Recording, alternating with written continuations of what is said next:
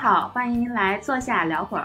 我是为相亲充过值的艾 Sir，我是从来没有相过亲的 Silence，我是为相亲充值但是却被红娘看上的小熊。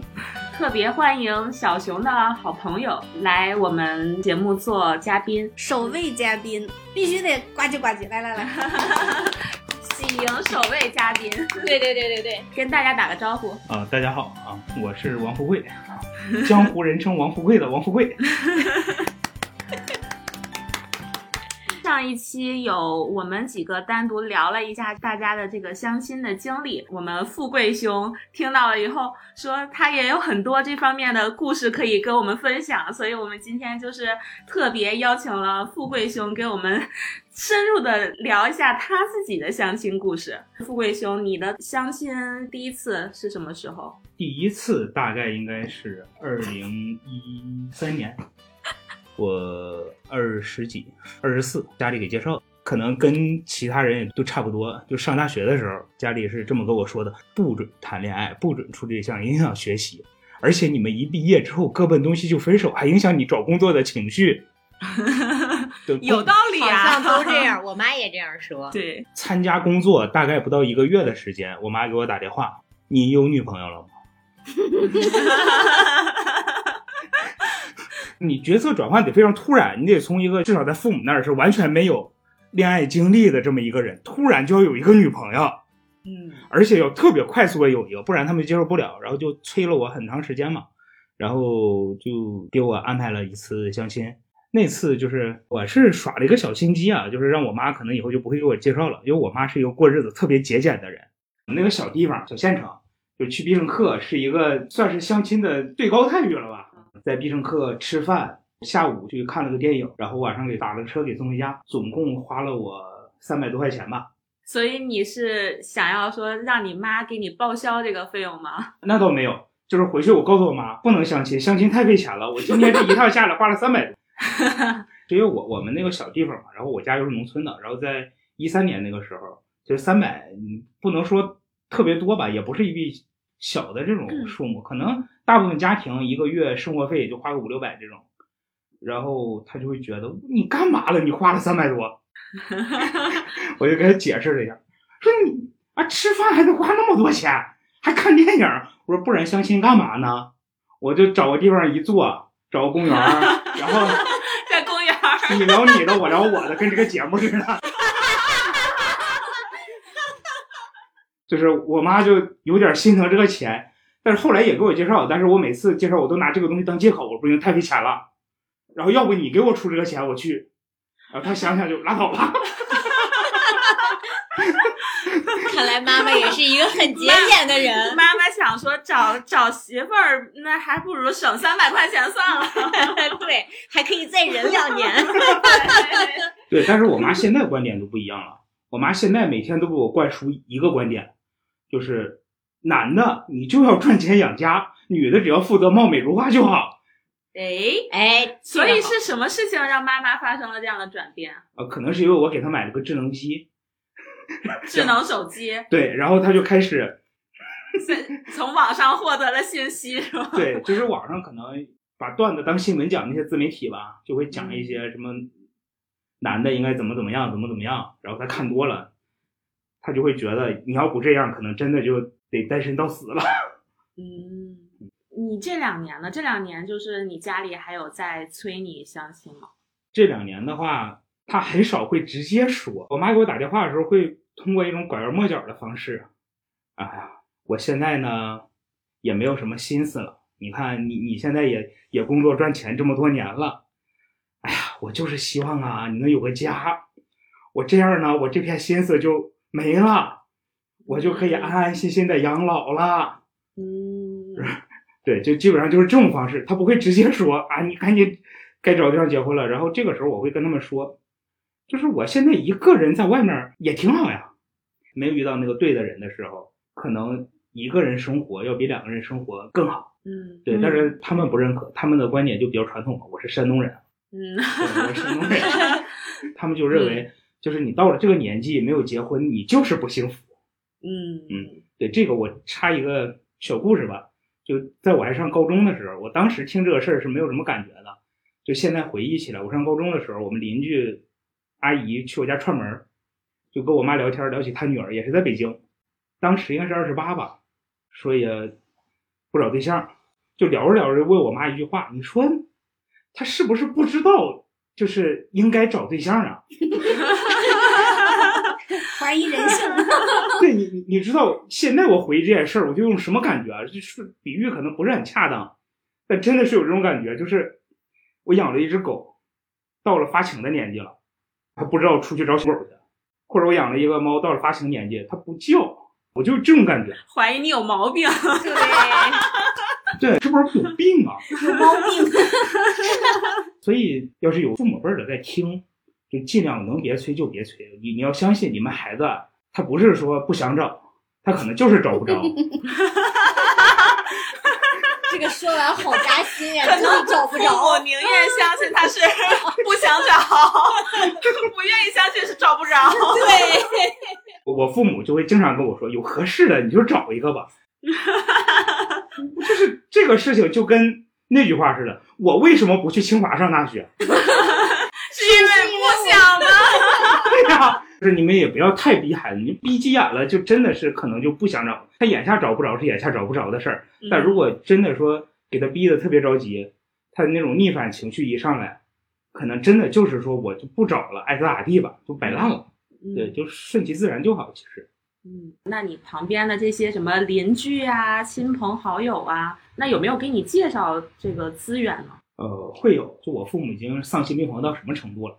我们邻居家的，就是跟我们就隔一道墙的邻居家的孩子，小狗，他要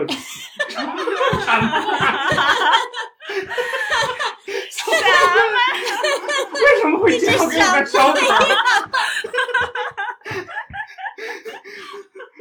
我们说我们是单身狗，但是我们并不是真的要找狗，好吗？什么鬼？对 富贵兄，不要激动，平静下来。就就是我我我们邻居家的女孩儿，就隔一条就就隔一道墙，就是农村那种平房嘛，都一一条街的，就从小玩到大的。他说要介绍你们俩，不行处一处看看。我说哎从小玩到大，那青梅竹马对呀、呀你们不是应该就是有很很长久的感情，应该就是你们俩自己没有没有一些特别的感觉吗？没有啊，要是有的话，还轮到他们介绍。对呀、那他们怎么想的？你们都认识了十十几年，都所以所以我说丧心病狂啊。再后来就是像亲戚朋友，他们他们不会直接找我，他们一般会找我父母。哎，你们家孩子是不是听说还没有对象啊？那谁谁家也有那个姑娘。嗯然后这个其实面临一个比较现实的问题，就是我我我会跟我爸妈聊，如果真的是说我们相亲的话，是我回老家，还是说他们来北京？尤其是有一些他们觉得特别优秀的女孩，可能是做那种企事业单位啊，或者老师啊这种护士啊这种，他们不太说会放弃自己在家乡那份稳定的工作出来跟你飘着，前提是觉得合适啊，人家能看上我再说，这是前提。我呢，就是现在的这种生活方式也好啊，工作环境也好，让我再回老家去，我也适应不了。说到这儿，就说到我妈更丧心病狂的地方，她认为我可以回家看看，要是合适呢，就领证结婚，然后你在北京，她就留在老家，然后你俩各过各的。我说那我结婚干嘛？我结婚干嘛？养别人。的媳妇儿吗？就是想到了那个王宝钏苦守寒窑十八年，啊，对你说到这儿，这两天特别火的什么什么职业技术学院，在泰安的那个学校，蓝翔啊，不是，是是发生一个什么事儿？有一个女孩儿，她已经结婚领证了，结婚领证之后专升本，在那个学校读读本，她领证七个月，但是她在在那个学校里面谈了一个男朋友，同居了十个月。啊，啊，啥意思？就是他跟别人领证了，然后在学校里头又跟另外一个人同居了。对，就是她跟那个人领证之前已经同居，跟她学校处的那个男朋友已经同居三个月了。哇塞，这时间管理大师啊！这不是时间管理的，因为那那个那个是外面的那个人就没有跟他有太多交集嘛，对就是那这老公她老公去看她吗？她老公知道这个事儿之后，骑共享单车三天三夜骑到了他们学校。为什么是骑共享单车呢？我也不知道，反正事情是这样的。好奇葩。然后翻那个围墙栏杆儿，骑三天共享单车已经没什么劲儿了。爬栏杆儿的时候，它不是翻就翻进去了，就到栏杆儿最顶端这儿，差不多对，是掉进栏杆儿，有几个钢筋已经压弯了。我想身上一定是划伤了。翻进去之后，他老婆的男朋友找了几个同学一起把他打了一顿，打死了，没打死就打了一顿。天，好惨啊！这个人，所以说我妈那个丧心病狂的想法不靠谱。也没想到能拐到这儿。对，我就突然想到这个东西了。想到了，我刚才有点忘记刚才说的什么了。关键我特别不能理解是为什么是骑共享单车骑三天去，他就不能选择其他交通工具吗？骑自己的车是吗？不是，我打个的意思是车什么的什么？你哪怕坐个公交车也可以啊。人家不是它是跨城市，跨城市的，跨城市也可以，人家不是还有攻略？还有一起，他进学校大门都没让进嘛，你就琢磨。嗯，对对对，离开家乡打拼也这么多年，那有没有说你的身边的同事朋友有给你介绍的？呃，同事倒没有，但是我有个客户给我介绍过。哦，对，就是一个大叔，就是我那个时候是做销售，然后大叔跟我就是聊下来之后，觉得我这个人，哎，算是自己夸自己一下，特别特特别踏实、特别靠谱的一个小伙子。他把他侄女儿说介绍给我认识一下，然后我们接触了一下，就是也是一个特别有意思的事儿，就是他们家是回民，然后那个时候我不在，其其实还不是在北京，也是在一个二线城市吧，现在是新一线了，就是他不会像北京有这么多清真的饭馆。嗯，然后就我们约会呢，就是在兰州拉面。好就接近只能去兰州拉面了，对？然后想吃点好的呢，就去带烧烤、带炒菜的兰州拉面。好难呀！真的我说到我说到这个事情，我也想起来之前有人跟我介绍一个，他也是回民，他还不能吃辣，而且他自己吃海鲜还过敏。就真的，我们两个人吃饭真的好好难找，就是可以吃到一块儿的餐厅。我觉得这个吃饭的，就如果吃不到一起，还是挺困难的一件事情。对，后来我们就说，就觉得双方人还不错，交个朋友吧。以后就这个生活习惯真的是很难一起生活。那其实像我们刚才在开头也说了，我跟小熊，我们俩都是为相亲机构充过值、付过费的。因为真的像我们两个，就是可能身边的这种资源也不是很多。如果单纯的靠朋友啊、靠家庭介绍，真的也很难有太多的认识对象的途径。所以那就不得不去寻求外界的帮助了嘛。那就相亲机构其实也是一个。嗯，可能算是相对来说高效的一个方式。那说到相亲机构的话，富贵熊，你有没有就是这方面的经历？呃，这这这个也有，因为像我们这种在北京北漂的呀，其实身边朋友你也会发现，他很少会有帮你介绍对象的这种事儿。然后相亲机构其实我也花过钱，但是呃不不像你们花那么多，我就花了两千多块钱。哦，在北京吗？便宜啊！对对对，在北京那真的。还挺便宜。对啊，我们都很贵，对一，次呃，他是一次 两千多一次，什么鬼？S 姐天天的 S 姐你不对，S 姐你不对劲。对，就是这这个是这样，他那个，而且它的性价比非常高，两千多是服务到你结婚为止。哇，那好，性价比真的很高啊。对呀、我们都有时间限制啊。我那个，我那个 cat 了，我那个就是。那你这个是就是那种大的相亲机构吗？还是是有名儿的那个那些呃，吗？名名名气不是很大，它其实在北京的话，嗯、哦对，就三个小网点儿。然后，呃，其实我找这个机构算是做了行业调研了，就像你们说的那几个机构呢，我大概也都去了解过。啊，之所以没办，是因为，呃，那个时候确实没有钱去付那个佣金啊，他们一收一两万，一收一两万，我确实接受不太了。而且你接触多了以后，你会发现他们有很多这个套路，就比如说像艾 Sir 的这种，或提前跟你说有一个男会员特别优秀啊，我我我也经历过这种，就电话来了，我们这边有一个女孩啊，北京的，她是一个小学老师，啊有北京户口，然后在北京也买房了，就是她就是想找一个踏实稳重一点的男朋友，然后结婚啊，就是没有什么乱七八糟的想法，人人也特别好，跟你感觉跟你特别合适。我这一听，这种确实特别好，是吧？最起码北京户口解决了。对呀、这个条件很不错。啊对，然后就接着聊呗，说您什么时间方便来我们这个门店线下聊一聊吧？我一般会问他你们什么价格啊？就是咱们先提前聊聊价。你说我大老远跑过去了，你招待我招待个一下午，我这个人嘴这么碎是吧？然后最后你你你发现一聊价格，我说我掏不起钱，你说大家都挺尴尬？就接着往下聊，就会有两种情况。一种是这么说，那个我我先记一下您的资料吧。我们这边的价格呢，其实是根据我们会员的实际情况来定的。我说那就是看人下菜碟呗，我有钱你就多收点儿，我没有钱就少收点儿。然后啊，不是不是，先生，我们这个就是根据您的个人情况，就是根据还是看人下菜碟。对他的意思就是说，如果你条件比较优秀啊，特别容易成功的这种，我们收费就低啊；条件差，然后不容易成功，我们收收费就高。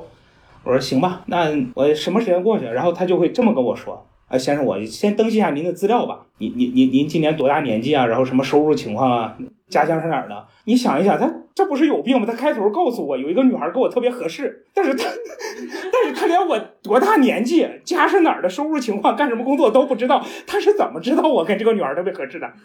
因为这个女孩跟谁都很合适。对对你细想也是，你想北北是吧？北京本地的，然后又是个老师，对呀、人家条件这么好，对吧？对。但是就是有时候你会怀疑他虚这拟对象，这个女孩到底存不存在知在？道了。对，嗯，还有一部分就是会跟我就是要直接就报价嘛，报完价我会告诉他们太贵了 然后人家但是这种报价的话，他就会跟你说，那你想要找好的，你肯定就贵呀。人家的那个对方的就是什么 VIP 客，户对也是么的 VIP。，你想要条件好的，你就得，我们就有 VIP 客户群，那你的价格能能一样吗？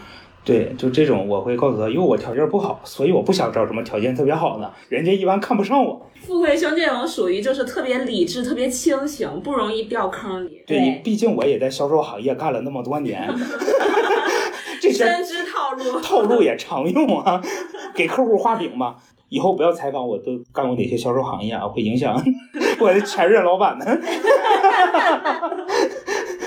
他们跟我说的倒不是像你说的那种，就是加钱，然后这个就是 VIP 服务更好，没有这种。他们有这么跟我说的，像是其实我们这个已经给您很优惠的价格了，我们现在其实是觉得您的条件特别优秀，值得我来为您服务，才会给您这么优惠的价格。哦，好冠冕堂皇啊！对呀、就是还是套路。我们不是谈钱，我们是谈感情，对，我们是在用心给你服务，用真心。用真心，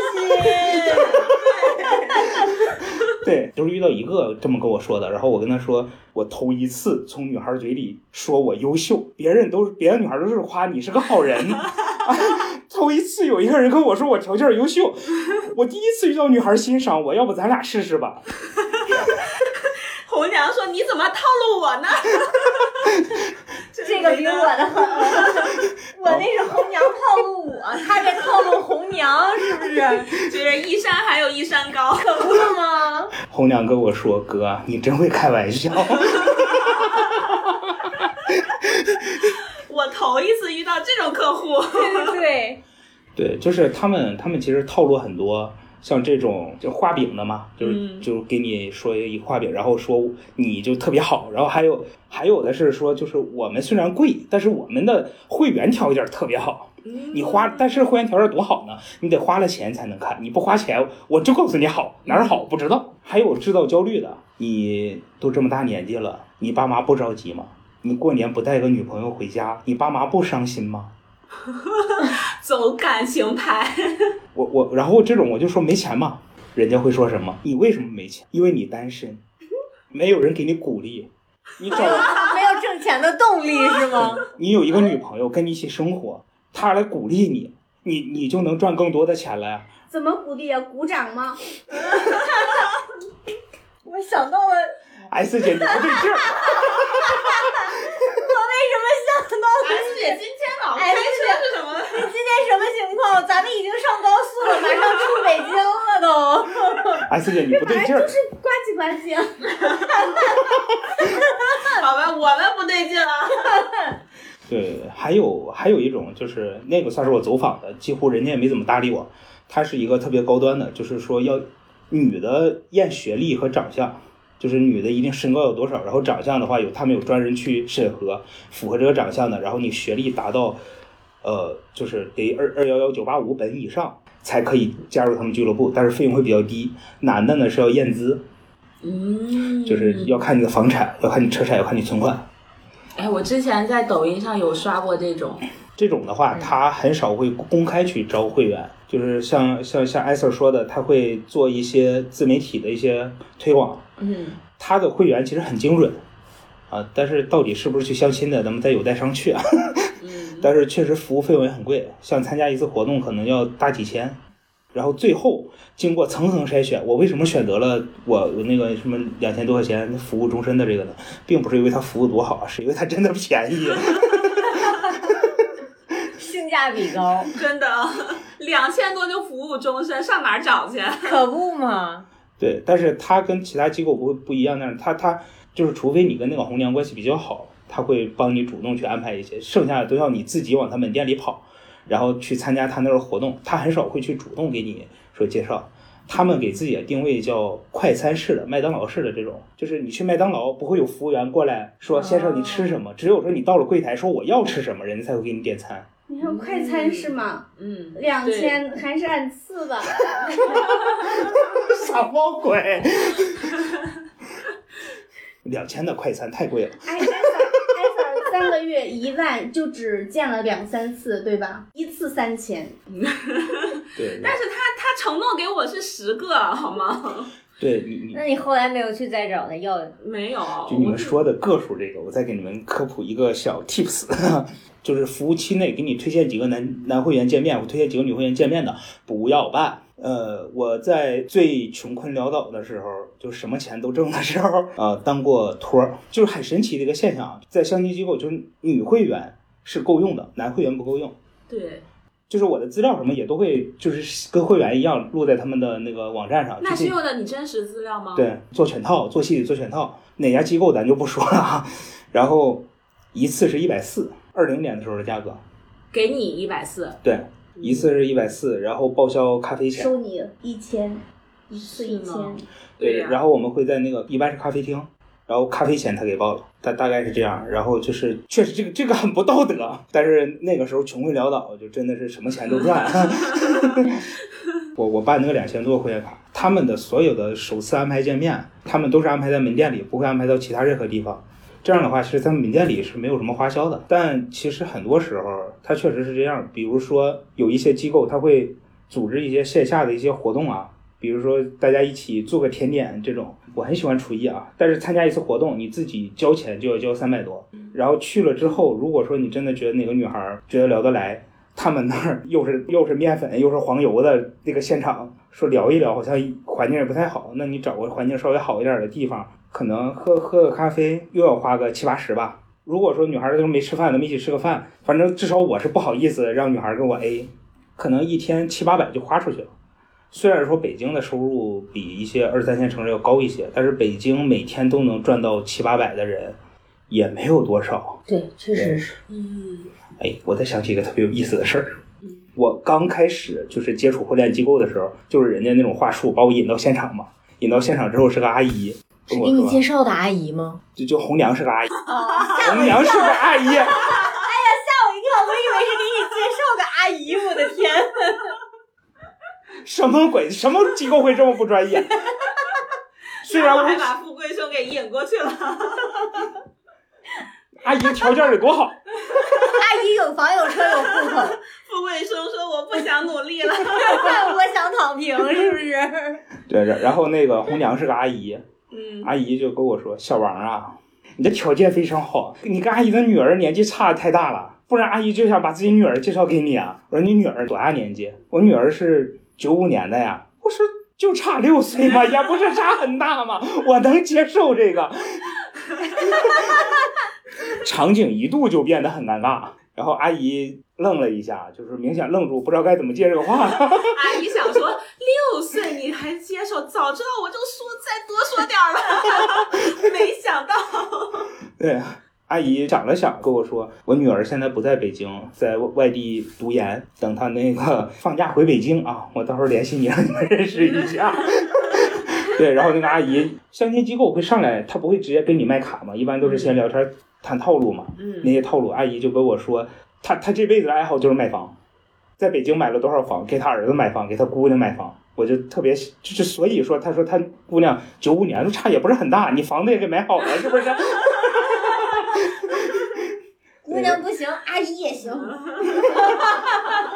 还白捡一大儿子大姑娘，那我不撺掇阿姨离婚了吗？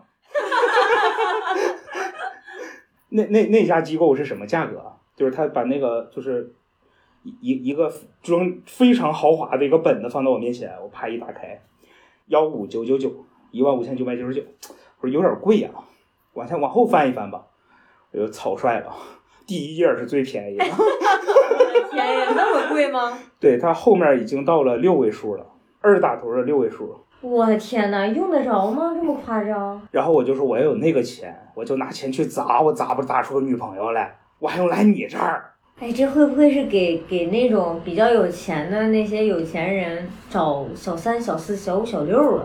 不是他他女找老的，婆用得着这么花钱吗？不是门当户对之类的吗？这话也不对，怎么好像小三、小四、小五、小六比较值钱呢？老婆怎么了？老婆可能老婆就不能值钱？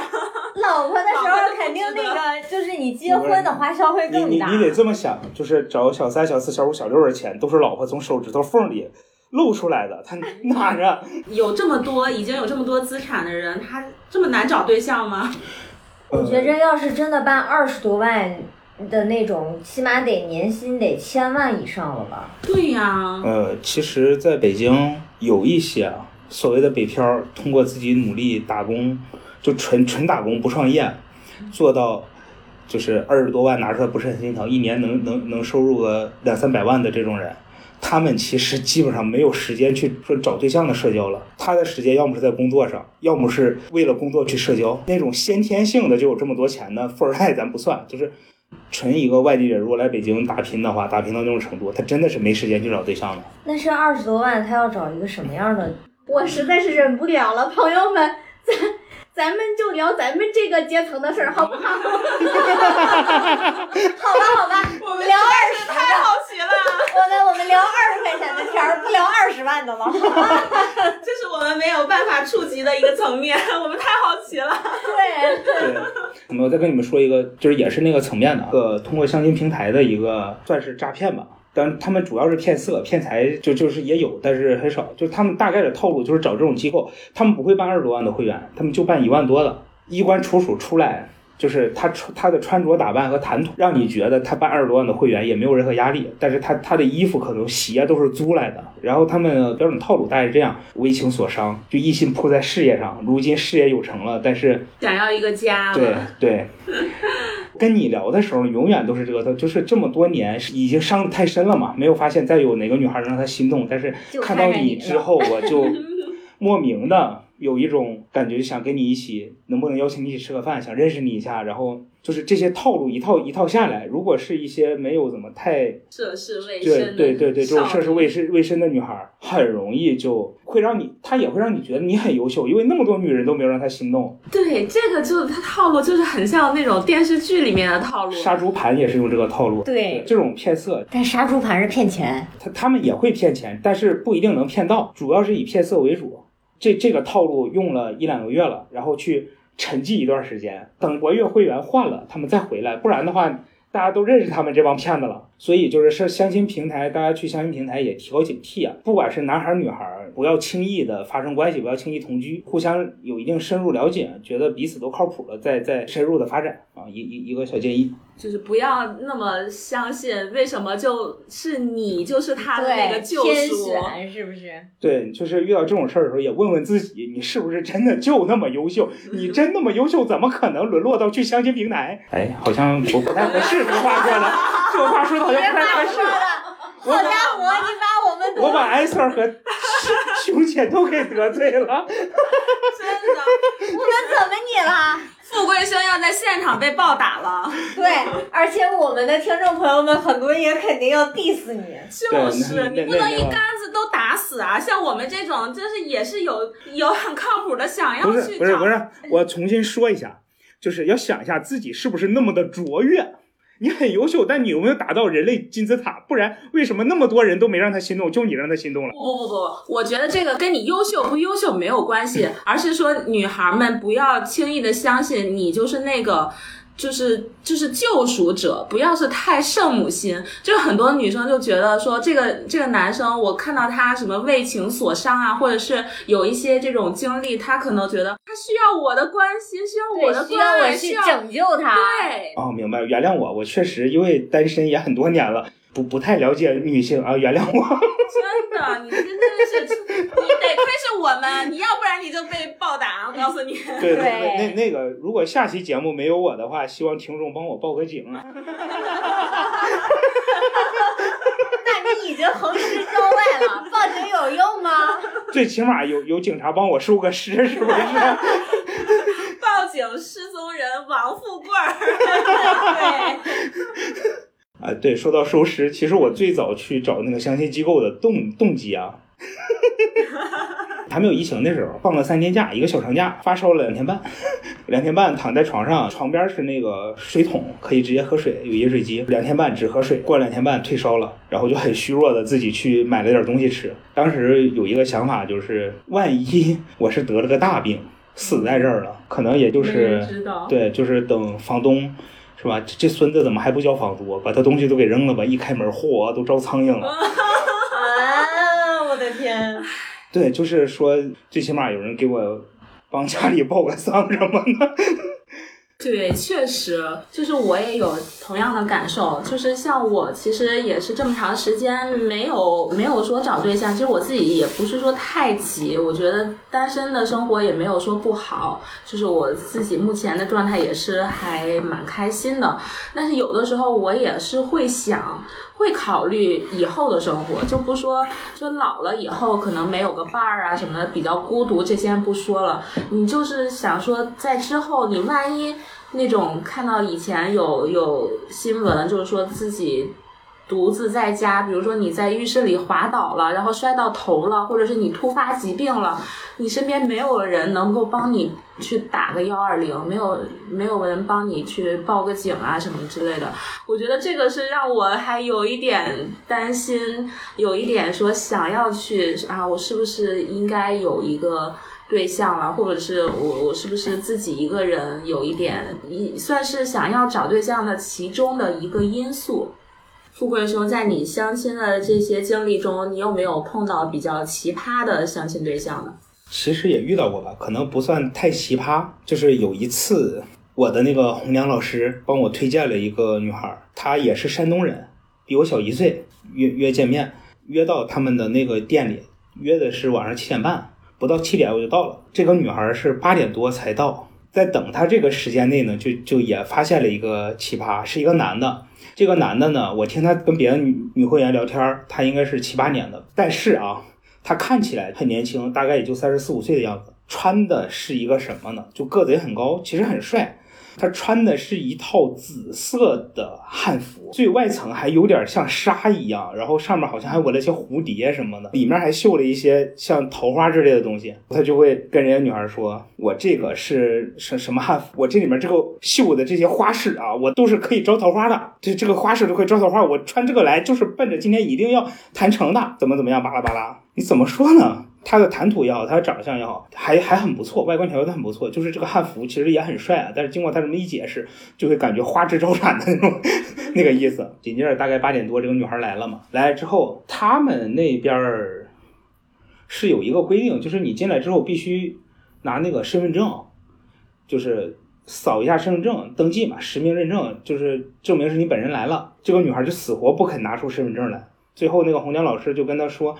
如果这样的话，就不能让你来我们这儿参加这些活动啊，不能跟男嘉宾见面。然后那女孩就要不咱俩出去找个咖啡厅吧。我说那行吧，就来都来了，你就聊一下呗。一下电梯，一出电梯就开始，就特别有优越感那种感觉，你知道吗？我在这儿办的是终身服务，对他们终身服务也就两千多块钱嘛。谁不是呢？对，我就想这有什么可自豪的呢？我是三年前来来办的，就是那个时候我还年轻，比现在年轻。可漂亮了，人家还给我打了个折呢。我就想，年轻漂亮，为什么你三年还没找到合适的？大概就是想吐槽她一下。咱们实话实说，她不难看，感觉就是很普通一个邻家姑娘这种感觉，也也挺不错这种感觉。但是，可能可能我们彼此对年轻漂亮的理解有什么 差池啊？哎，是不是情商拉满了？然而并没有。那句那那一段已经对让我们对你的这个印象分降低了。对对，所以凭实力单身嘛，一点运气成分都没有。别找我了。